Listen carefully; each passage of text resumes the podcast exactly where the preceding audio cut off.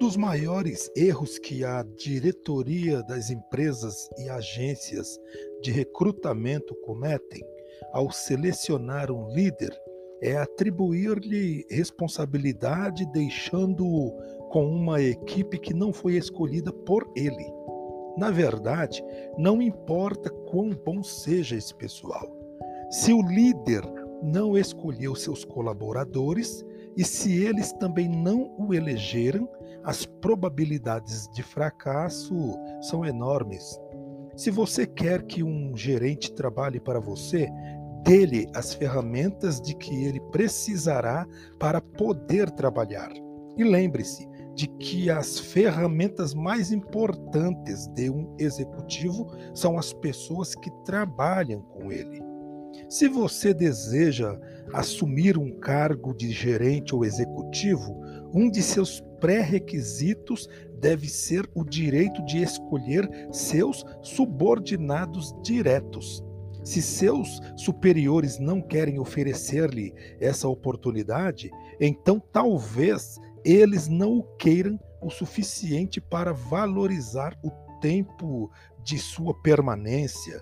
Gerenciar já é tarefa bastante difícil, mesmo sem as dificuldades adicionais de uma equipe medíocre.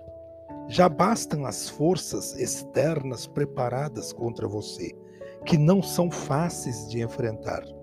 A última coisa de que você precisa é uma equipe de rejeitados, alguns dos quais não há a menor dúvida, acham que eles deveriam ter sido escolhidos para exercer seu cargo e não você.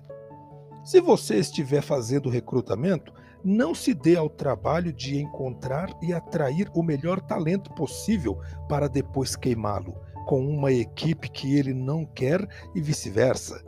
Dê a seus gerentes a liberdade de escolher seu pessoal-chave e de uma maneira bem ordenada admitir as pessoas certas para ocuparem o lugar das que estejam sendo demitidas.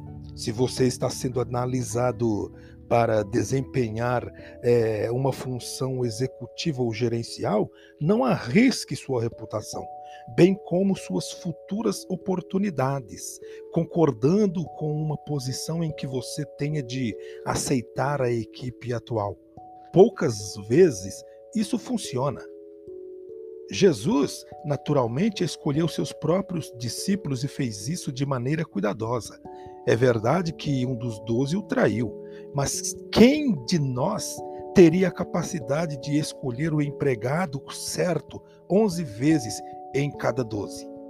Eu estaria em condições bem melhores hoje. Teria tido um sucesso bem maior se tivesse essa capacidade. A história demonstra que Jesus fez um trabalho extraordinário ao selecionar sua equipe. E se você entender bem o plano dele, saberá que até mesmo Judas, o traidor, fazia parte desse plano. Lembre-se do exemplo que Jesus nos, de, nos deu. Escolha seus subordinados diretos e permita que eles façam o mesmo.